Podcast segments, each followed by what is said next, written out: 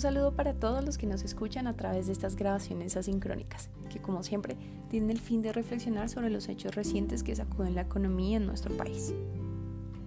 En nuestra sesión de hoy quiero que reflexionemos un poco sobre la cruda situación de miseria que están atravesando miles de campesinos en Colombia, quienes se han visto obligados a salir a las carreteras entre Tunja y Bogotá y los principales peajes de la ciudad para vender bultos de papa por tan solo 7 mil pesos,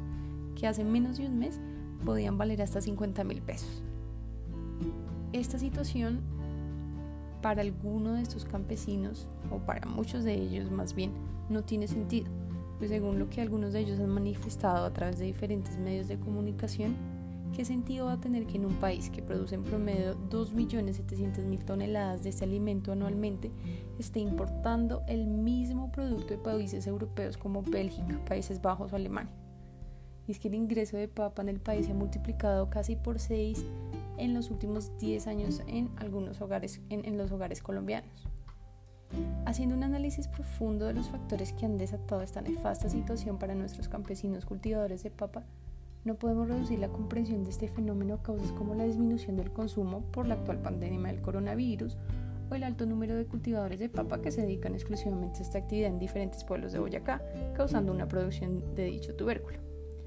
Y es que según un artículo publicado por el diario alemán DW el pasado 9 de noviembre, se destacó que mientras que en el 2009 a Colombia entraron 8.981 toneladas de papa procesada, el año pasado se importaron 58.616, la mayoría provenientes de países de Europa, como bien lo dije anteriormente, Bélgica, Alemania y Holanda. Para colmo de males, la respuesta del gobierno no puede ser vista como una solución a largo plazo, pues a pesar de que el gobierno se comprometió en inyectar 30 mil millones para una mayor comercialización de la papa para los siguientes meses,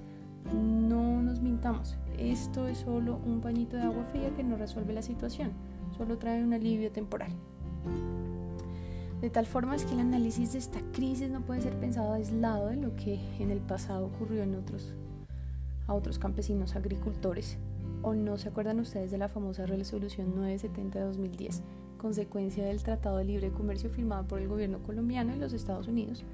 en donde los cultivadores de arroz terminaron siendo grandemente afectados por las regulaciones impuestas por dicha resolución,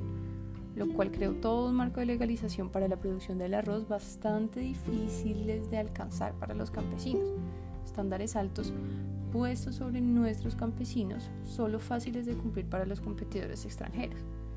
estableciendo que solo podían sembrar arroz con semillas certificadas,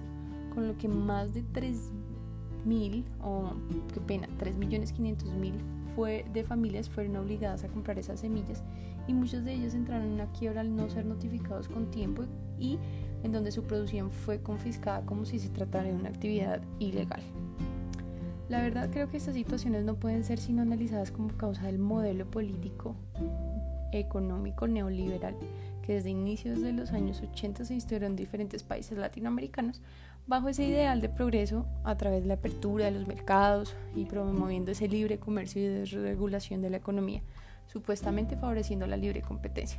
lo cual la verdad creo que aplicado a países como Colombia significaba una marcada desventaja para nosotros, puesto que nuestro país no cuenta con una industria productiva lo suficientemente fortalecida para competir con el mercado internacional, en donde pues para caso específico de lo que Actualmente en nuestros agricultores se puede ver que sus posibilidades y mecanismos para competir con empresas extranjeras son totalmente deficientes o simplemente no existen y la mediación gubernamental para fortalecer a estos productores la verdad es muy baja.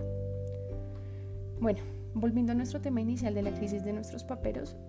mm, vemos cómo ellos se encuentran con un sinnúmero de requisitos para poder entrar en el mercado de competencia internacional.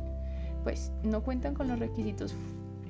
fitosanitarios, lo cual hace imposible la exportación de papa fresca, además de que Colombia es uno de los países con más plagas y hongos,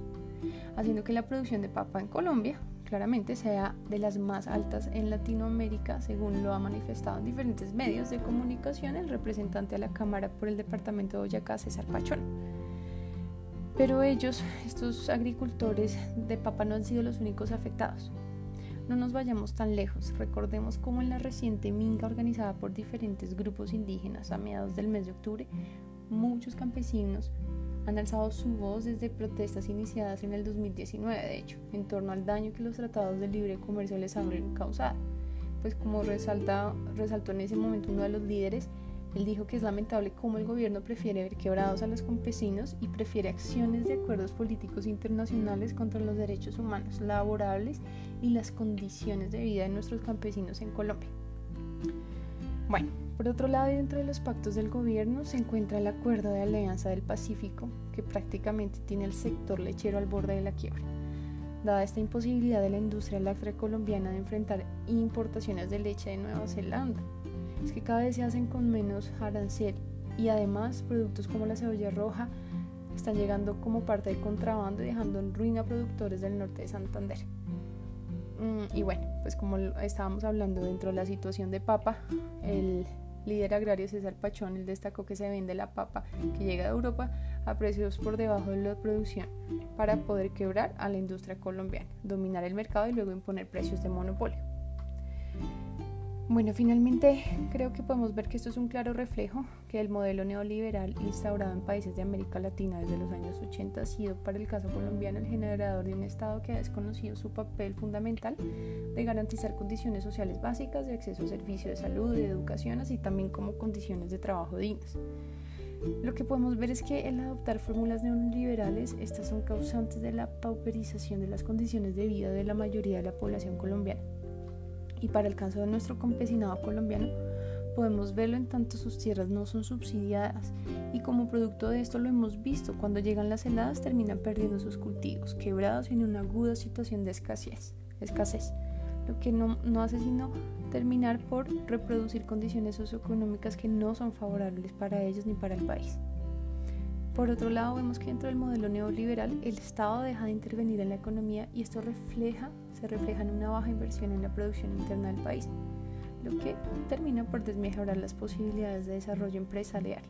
pues se da una falta de desarrollo en inversión en infraestructura tecnológica que termina pues también afectando la competitividad de los productores del país dentro del mercado internacional. Así que finalmente esto no deja más que revelar toda esta situación, estas crisis, la actuación del Estado colombiano bajo fórmulas de una economía neoliberal que se convierte en ser más bien un reproductor de desigualdades, de inequidad y de pobreza. Pues lo que vemos es que el Estado y los diferentes gobiernos lo que hacen es garantizar políticas de acuerdo que solo benefician a las grandes empresas y a la clase política, desconociendo los derechos y las necesidades de los pobladores campesinos de la, de la ruralidad colombiana.